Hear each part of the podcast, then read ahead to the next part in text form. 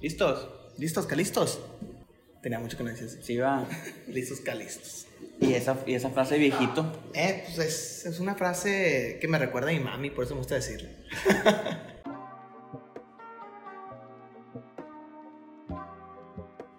Bienvenidos a Políticamente. El día de hoy vamos a platicar sobre un tema que pues está en la palestra política local, más que nada, porque es un tema local, ese que tiene que ver con la integración de la 64 legislatura, de cómo después de esta elección que acaba de pasar, quedó integrado el Congreso del Estado.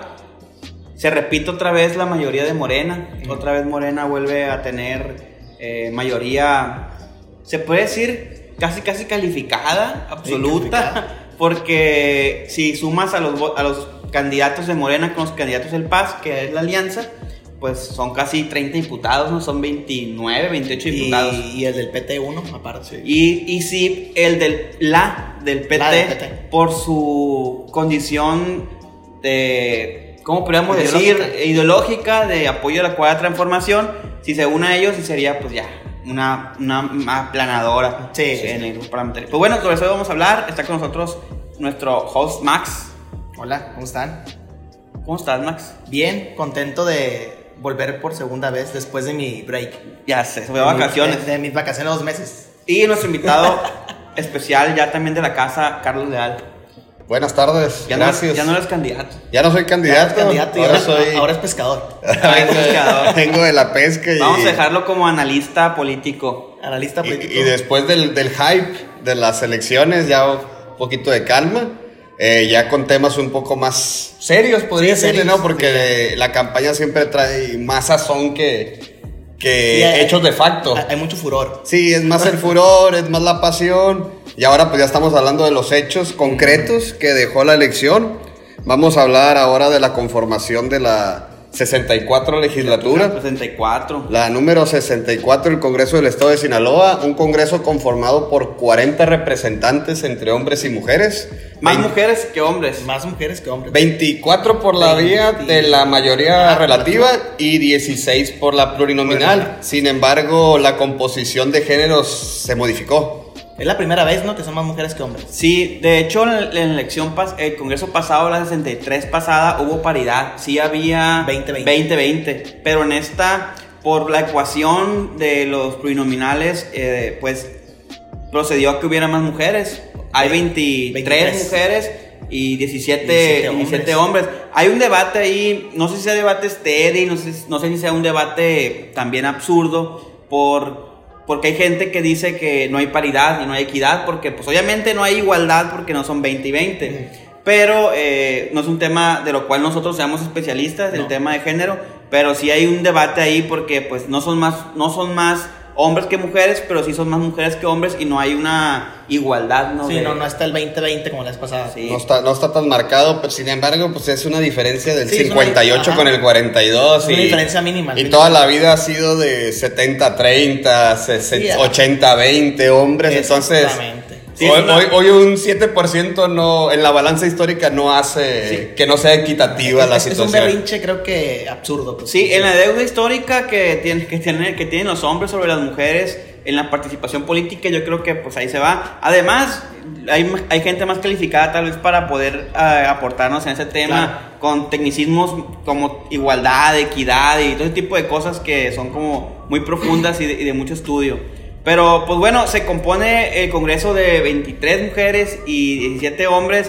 Eh, como lo comentaba al principio, Morena otra vez ganó casi el 100% de los distritos locales, ganó 23, 23 de 23, 24. 23 de Sí, 24. entrando a materia de los 40 diputados, eh, Morena tiene 20. 20. que en automático su bancada solitaria le da la mayoría calificada. Sí. La mayoría absoluta, disculpa, el, el Bueno, 50%. Le, le faltaría uno nada más. sí, pero prácticamente ellos en su comitiva interna pueden aprobar el presupuesto Sí, y pueden calificar y fiscalizar las cuentas públicas del gobierno del estado de Sinaloa sin conciliar con nadie. Eh, no debe de ser complicado para una banca que tiene bien- 20 miembros conseguir uno.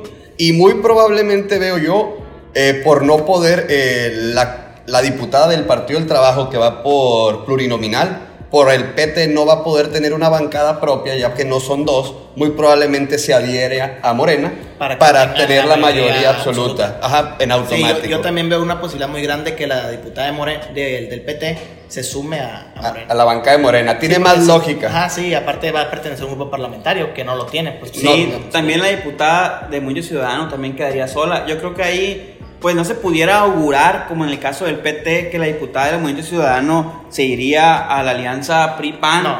No sé si quisiera, pero también como, como diputada sola, pues no, no va a lograr nada. Pues sí necesita también impulsar su agenda. Que igual, eh, si nos vamos a la legislatura pasada, la diputada del Paz fue la más productiva del Congreso local. En presentación de iniciativas. Y fue ella sola, pues sin un grupo parlamentario.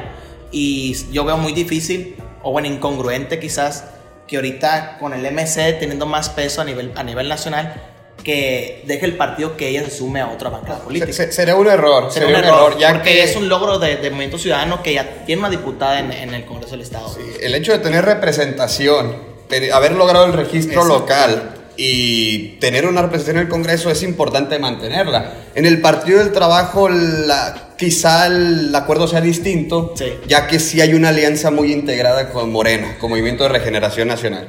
Eh, por otro lado, están los 20 eh, diputados de Morena, está la diputada de MC, está la diputada del PT, hay 8 diputados y diputadas del PRI.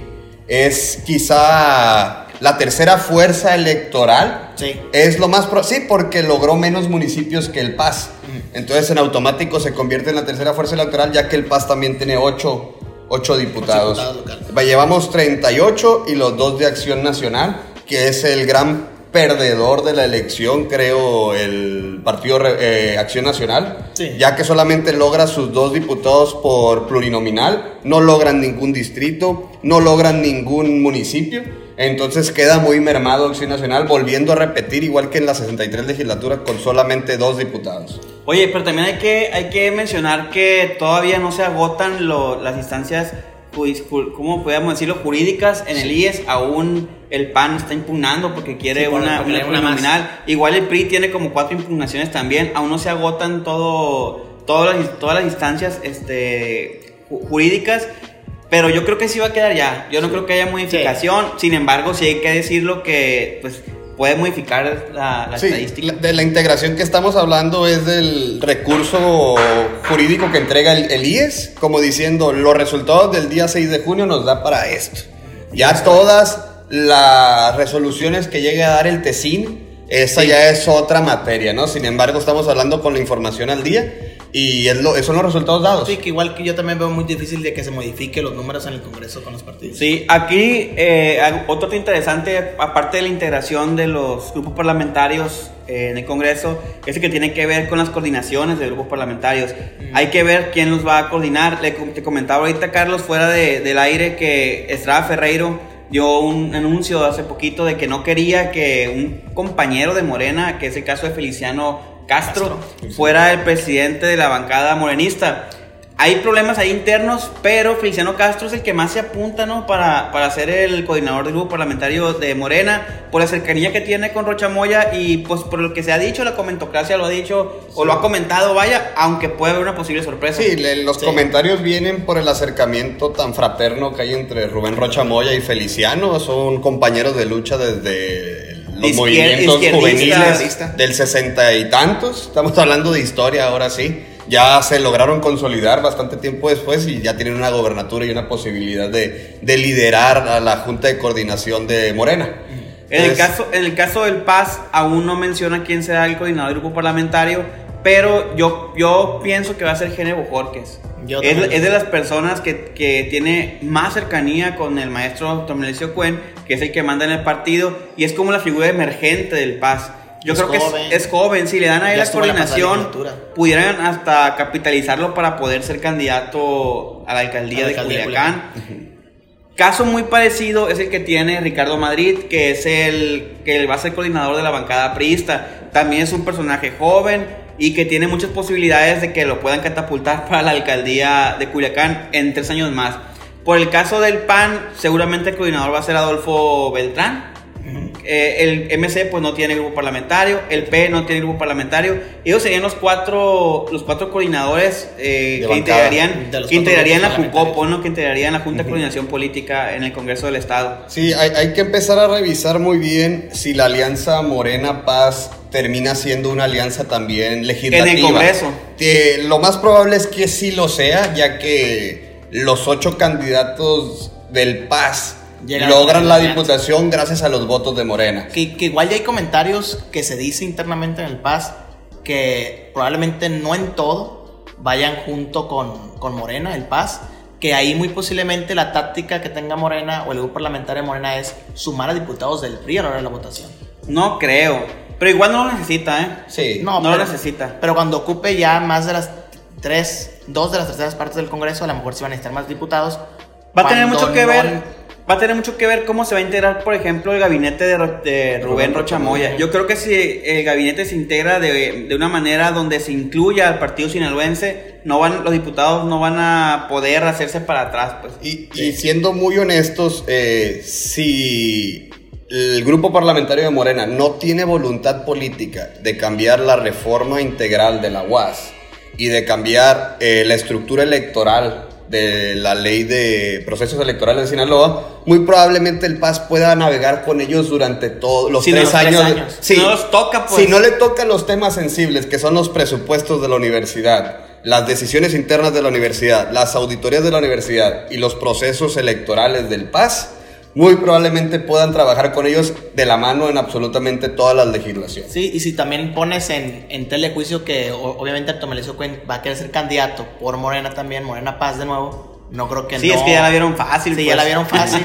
No creo que los diputados del PAS sean un contrapeso para Morena. No, no, al contrario, van a hacer una balanza a favor de Morena eh, y juntos, eh, si nos vamos a un punto muy práctico y hasta cínico, si hacen una muy buena amalgama los 20 diputados y diputadas de Morena y los 8 diputados y diputadas del PAS, no se requiere de absolutamente ninguna otra fuerza política en el Congreso, ya que logran la mayoría absoluta, Sí, de en, facto. En ese orden de ideas, si, si consigue, si continúa, perdón, la alianza en, en el Congreso del Estado, sería, como lo mencionábamos al principio, 28 diputados contra 10 que forman Serían eh, 8 del PRI, alianza. 8 Ajá. del PRI y 2 del del PAN, PAN. porque el PRD pues no, Desa- no, está desaparecido de la escena. desaparecido, sí, que- No desapareció, pero está desaparecido. En Sinaloa sí. En Sí, Sinaloa sí, entonces serían 10 diputados de la alianza Va por Sinaloa Contra 28. contra 28 diputados de la alianza Transformemos Sinaloa. Y que queda volando la de MC, que probablemente sí quede, y la de PT que se adhiera a Morena sin ningún problema, ¿no? Entonces, 29 contra 11 está totalmente desequilibrada la balanza. Y haciendo un chiste de esto, pues puedo decirles yo a los diputados de PAN y de PRI que se pueden ir a su casa a los tres años a cobrar el cheque. No se les va a requerir en lo más mínimo. Va a haber un caso interesante, Carlos, en el tema de las posiciones políticas de los diputados de Morena y diputados del Paz. Eh, generalmente la agenda de los diputados de Morena es una agenda donde se le cuestiona al gobierno en turno, que es el gobierno priista de Quirino Ordaz Coppel. Pero va a haber algo, algo interesante cuando Rubén Rocha Moya esté gobernando y que la, la gente de Morena, los diputados de Morena, no puedan hacer política de los actos de gobierno o de las acciones que esté realizando el, el gobernador en turno, que va a ser de Morena. Sin embargo, yo pienso que a la, a la- estilo López Obrador lo que van a hacer es señalar para atrás. Sí, sí, sí, se va a tener que salir. Además que para ser prácticos en temas jurídicos, las cuentas públicas se votan las de dos años anteriores. Entonces, a esta legislatura le va a tocar votar los dos años de Quirino Ordaz Coppel, los últimos dos. Sí. Entonces, Van a tener tela. van a tener, les va, tela, les va a sí. alcanzar, pues, y, y la postura política de los diputados de Morena y tal vez los del Paz va a ser apostarle al pasado, al pasado, al Que, pasado, al pasado. que en ese discurso Rochamoya dijo que van a homologar totalmente todo, todo lo que hace el gobierno federal, pues. Sí. Entonces, hasta el discurso.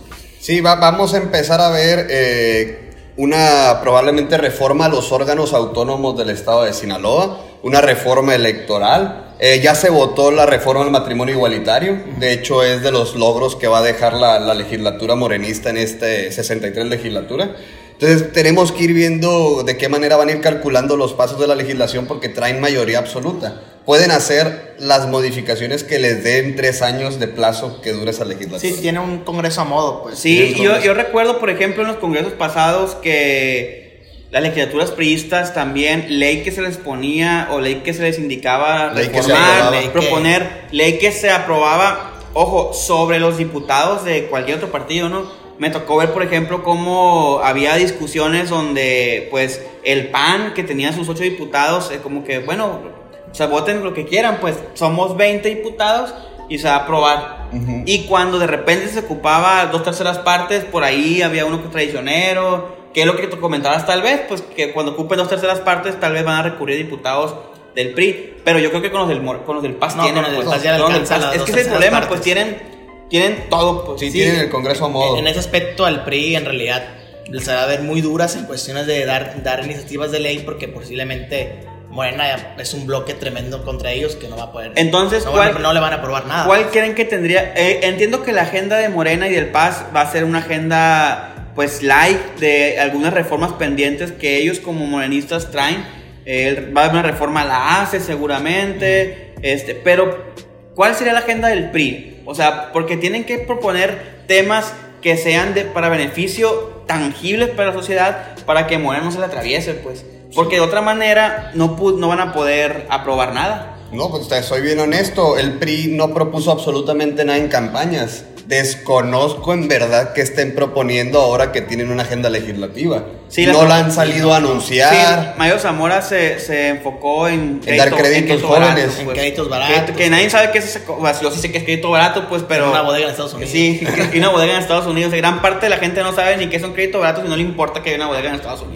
Sí, y pues si nos dimos cuenta, el PRI solamente gana uno de los 24 distritos electorales es porque tampoco supo hacer juego con sus propuestas para una reforma legislativa. Sí, no, no hay ahorita, yo creo, una propuesta de agenda legislativa. Yo creo que tendrían que estar trabajando ya en ella. Deberían de, estarlo, de- Deberían de de estarlo estar haciendo porque ya quedan dos meses para que tomen para que tomen protesta. Y la agenda tiene que ser, como lo comentaba ahorita, una agenda que sea no de contraste con Morena, sino una agenda incluyente para que a ver si se les antoja Sí. a los diputados de Morena sumarse.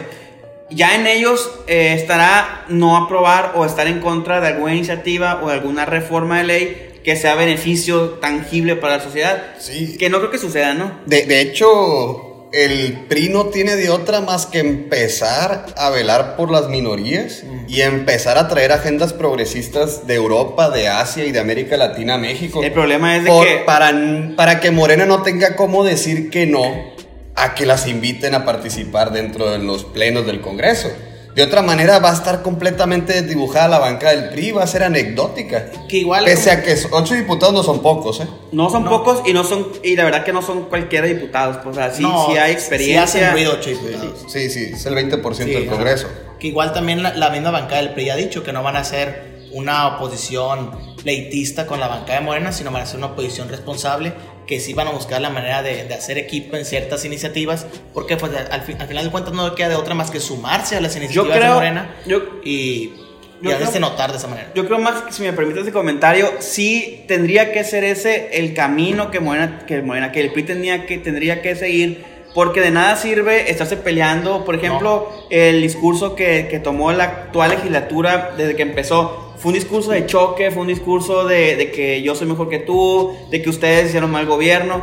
Y la verdad que ese discurso no te funciona cuando eres minoría, pues no puedes ponerte sanzón con las patadas porque no vas a ganar y lo único que vas a lograr es morirte de coraje, Sí. porque te van a pasar por encima. Entonces, eso no le, afec- no le beneficia ni al PRI, porque a la gente la verdad que tampoco le interesa los pleitos en el Congreso, ni tampoco le beneficia a la ciudadanía porque, porque debido a que hay, una re- hay rencillas y que hay problemas en los grupos parlamentarios, no se puede transitar en una agenda en común. Entonces, sí creo que lo mejor que puede hacer el PRI y el PAN es, es tratar de proponer una agenda donde se integre y se beneficie a la sociedad y se busque el diálogo y se busque que Mo- Morena apoye, pues. Porque eso de pelearse No, y- en tribuna. Y, y lo que más puede hacer el PRI, esperemos que Ricardo Madrid con las tablas académicas que llega a traer por la experiencia en el Ejecutivo que tiene, sepa capitalizar a los ciudadanos. Tiene que llevar a los ciudadanos al Congreso para que los ciudadanos exijan, porque el PRI no tiene cara para exigir. Más, allá de exigir, creo que tiene que llevar a los ciudadanos al Congreso a que vean cómo trabaja el PRI en ciertas iniciativas, porque la verdad es que la gente no se da cuenta de qué hace el PRI en el Congreso y ahora que son ocho, pues mucho menos. Sí, el, PRI tiene que empezar junto con Acción Nacional a hacer think tanks, tienen que empezar a hacer laboratorios de innovación legislativa, tienen que empezar a hacer cosas que realmente sean innovadoras en el nuevo contexto de la política nacional. Estamos eh. en el siglo XXI, ya lo del... Eh, los rojos contra los azules ya no cabe en, esta, en este nuevo modelo de ver la política. Pero eso es lo ideal. El problema también es que hay que ver cómo viene, cómo viene la coalición. ya no tienen de otra. Cómo viene la coalición a nivel nacional. A nivel nacional, pues tienen que acatarse la indicación que den los dirigentes nacionales. En el caso de, de Marco Cortés, Alito y Zambrano pues ellos traen todavía una, una mentalidad de ser una oposición, pues... De choque. De Beligerante. No, no sé si les funcione. Bueno, no les funcionó en el país. Que no, funcionó. no pueden, pues, como si jugara un equipo de, de, la UAS contra el Real Madrid, pues no, no puede, no pueden ir al choque contra Morena porque la realidad política en el país es que la gente está con Morena, pues a 70 millones de, personas apoyan a, López Obrador y apoyan a Morena y dijeran, no, pues es cuestionable porque yo he visto que la gente está enojada, pues vete, ve la votación. Sí, ahí están los resultados están dados, los resultados están dados. Ve la votación. Lo, lo escribí esta semana, aprovechando, lo, lo, escribí esta semana en mi columna, de decir, ninguna de las estrategias que utilizó la alianza funcionó. Funcionó, ninguna, absolutamente nada. No lograron ningún resultado que no se haya visto antes cuando la planadora venía. Eh, ganando 12 de las 15, juntando la de San Luis Potosí con el verde. Solamente logran tres gobernaturas. de hecho, lo mencionamos desde el principio de las campañas que el gran error que iba a tener la alianza es que no había en sí un plan de... Una idea. Una idea, un por qué votar y te voy a decir algo. y eh, eso en realidad fue el, gran peso pues de su pérdida, la neta. En el 2018 la gente decía, bueno, se decía eh, en la comentocracia, es que López Obrador, es que, es que la gente ganó por López Obrador, la ola de López Obrador. Luego, en una segunda etapa dijeron, es que López Obrador va a venir en las boletas. Bueno, pues López Obrador no vino en las boletas. Y en la tercera etapa, que fue la etapa de la elección, ¿cómo puedes justificar que otra vez ganó Morena, que otra vez hubo otro tsunami? López Obrador ya, ya no vino las boletas. Así es. O sea, no hay otra manera de entenderlo más que la realidad política del país cambió y la gente, a como estaba con el PRI, ahora está con Morena. Ya sucedió la cuarta transformación, ahora sí. ya, ya comprendimos de, qué habla el presidente. Y, y muy probablemente se agote si no hacen un buen trabajo como lo que pasó con Fox y Calderón, pues una presidencia sí te da para dos. para dos mandatos sin ningún trastevilleo fuerte, ¿no? Puede haber sus caídas de diputaciones o perder una otra gobernatura de Pero Morena va ganando, Carlos. Pero Morena va, va sumando, no va perdiendo. Sí, ajá. O sea, pareciera que el desgaste que te da el poder pues, se está y, más que sumando, lo que más importante es se está estableciendo ya como un partido, pues porque antes era un movimiento, era un movimiento. y ya tiene tintes de que están estableciendo como un La elección que viene, el PRI tiene nada más dos gobernaturas, ¿no? Cuatro. Cuatro. La elección que viene se van a definir dos, dos, dos de las cuatro. Sí. Esas dos, si las gana Morena, sí, pues. Sí, sí, muy, probablemente Hidalgo. Esas, está cantado que las va a perder. el Revolución Nacional las va a perder. Entonces, y, Tamaulipas muy probablemente la pierda Acción Nacional. Y la elección presidencial. Entonces. No, ahí tiene todo el camino planchado Morena para ganar el 2024. Pues bueno, eh, para volver al tema, ya para concluir, va a estar interesante cómo se va, cómo se va este, eh, ir transitando la, la, actual legislatura 64 con grupos parlamentarios como quedaron conformados. El PAS yo creo que sí va a traer su agenda propia, pero también es un hecho de que se va a sumar a Morena. El PRI, no sé qué onda con el PRI, no sé, no sé qué idea trae, a ver qué onda, a ver, qué, a ver con qué salen. El PAN pues son dos nada más. y Morena trae la tesitura de la cuarta transformación. Traen una super agenda. O sea, si, no tienes, si un diputado de Morena no tiene nada de qué hablar, o no tiene idea propia de qué hablar más bien, tiene 200 mil temas que agarrar y sacarlos, ¿no? Sí, y muy difícilmente veo que los dos diputados del PAN salgan a decir que cancelen la legalización de los matrimonios igualitarios, que son los temas que ya no tienen que defender, ya no pueden defenderlos, ya, ya el mundo ha cambiado. Que quizás a lo mejor pudiera ser que sí lo hagan con tal de darse a notar, pues porque son dos personas pero nada no. más. Podemos empezar quizá a ver propuestas ahora sí que innovadoras de Morena. Es una posible legalización pero de la marihuana, eh, una nueva eh, reforma a, la- a los impuestos del estado de Sinaloa, una redistribución de impuestos. Una agenda muy parecida a la, a la que tiene el Congreso Federal. No, no, no dudo que el PAS eh, ah, saque una propuesta de fomento a la educación. fomen- van- va- tienen todo el poder del mundo para hacer sus brazos más fuertes. Mm. De las propuestas que ya traen, hacerlas, fortificarlas y de alguna manera el PAS, pues lavarse la cara. No, y, y luego- lavarse la cara en toda la corrupción que está in- inmersa en ese partido político y en la universidad, de alguna manera empezar a poder a- aprovechar todo el poder político que hicieron en esta elección. Y luego de que seguramente les han dicho ya los congresos locales morenistas de que empiezan a trabajar para el 2024. Obviamente creo que la agenda legislativa sea muy enfocada a programas sociales. Pues bueno, ya para finalizar, como bien saben, cada, cada que concluimos un, un mesa de análisis podcast, damos una recomendación. Ah, caray. No, ay, que no la van a traer. Una reco- va- damos una recomendación semanal sobre una película, sobre una serie, sobre una columna, sobre un libro, eh, sobre política, ¿no? Sobre que, que deje a la gente que nos mira, a los political junkies, como una especie de... ya sé que voy a recomendar. De conocimiento, de conocimiento político, pero que a lo mejor tiene que ver con la política, pero que tiene algo de política. un, un auto comercial para políticamente, la columna de Francisco Ponce León, para que ir más o menos viendo el tema de cómo se va. ¿Cómo se llama la columna? Eh, Es algo de desarrollo. No, la columna se llama Trascender. Programa de, pro- el la- Sí. plan de desarrollo estatal. Muy bien. Que está muy parecido al tema que estamos hablando, que muy seguramente sí. Hay va a que ver cuál es el plan de Rochamoya, ¿no? El plan de su plan de desarrollo. Sí. Que así como pequeño paréntesis, la CESOL va a cambiar a Secretaría de A Bienestar. El secretario de Bienestar. Y sucesivamente. Pues bueno, la recomendación personal va a ser. ¿O quieres recomendar tú de una vez? El Va, invitado. va, de una vez, de una vez. Yo les recomiendo. no, les voy a recomendar. No es ni un libro, ni una película, ni un, ni un podcast. Aparte. eh, tiene que ver, eh, tiene mucho que ver. Hoy por hoy eh, están realizando una posible obra en el Parque Ecológico de Culiacán. Ah, la Sociedad Botánica de Culiacán está, a través del gobierno del Estado de Obras Públicas, quieren eh, hacer un cambio físico y las entrañas del Parque Ecológico de Culiacán. Hay gente oponiéndose. Sí. Mi invitación no es ni que se opongan ni que estén a favor, pero es un tema coyuntural en Culiacán de estos días que lo analicen. y vale la pena investigarlo, analizarlo Que se entran al debate. y que se metan al debate público, ya que es lo que está platicando, la nueva forma de hacer política y democracia en Sinaloa trae mucho esto, de cómo los ciudadanos tienen injerencia en la toma de decisiones de los gobiernos del Estado y de las sociedades autónomas o privadas.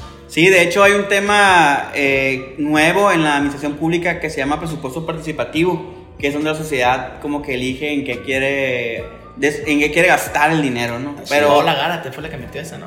no, no me acuerdo quién fue. No, Paula Gárate metió una iniciativa, la de Cabildo Abierto. Ah. Y bueno, mi recomendación de esta semana va a ser un libro que se llama El vendedor del silencio. Eh, es un libro que también se lo recomiendo a ustedes que escriben. Tú no has escrito, pero tienes que escribir. A escribir, plebes. Se llama El vendedor del silencio. Es sobre una persona. Es la historia personal de, de un periodista en los años de 1960, por ahí, sobre cómo se hacía política a través del periodismo y cómo el periodismo se convirtió en lo que en algún momento se llamó el cuarto poder. El cuarto poder. El cuarto poder. En algún momento yo que Todavía. Todavía es el cuarto poder. Y pues bueno, es todo por hoy. Gracias por vernos. Nos vemos el próximo jueves, todos los Jueves. jueves a las 7 de la noche. Adiós. Entonces, gracias por venir, Carlos. Dale a ustedes.